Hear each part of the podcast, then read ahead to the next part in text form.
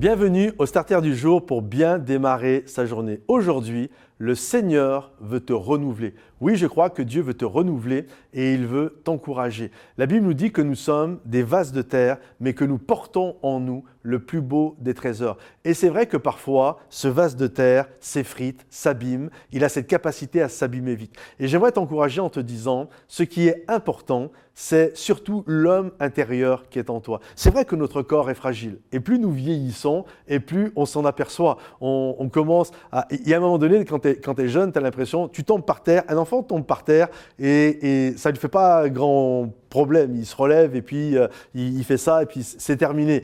Quand tu as 30 ans et que tu tombes par terre, et tu peux mettre 2-3 jours à t'en remettre.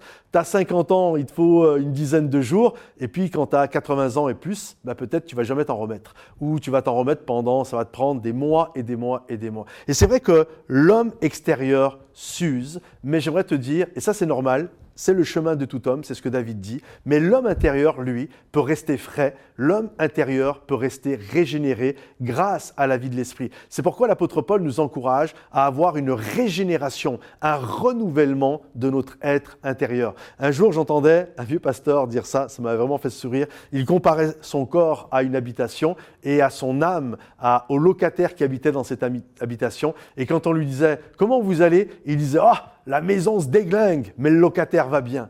Et je crois que c'est une réalité. Parfois, la maison se déglingue, mais ce qui est important, c'est que le locataire aille bien. C'est que le locataire soit régénéré, renouvelé. Oui, tu peux être, tu peux, les années peuvent passer, mais tu peux rester frais dans ton être intérieur. Tu peux rester plein de, plein d'entrain, plein de dynamisme, plein de joie, parce que tu sais que Dieu habite en toi.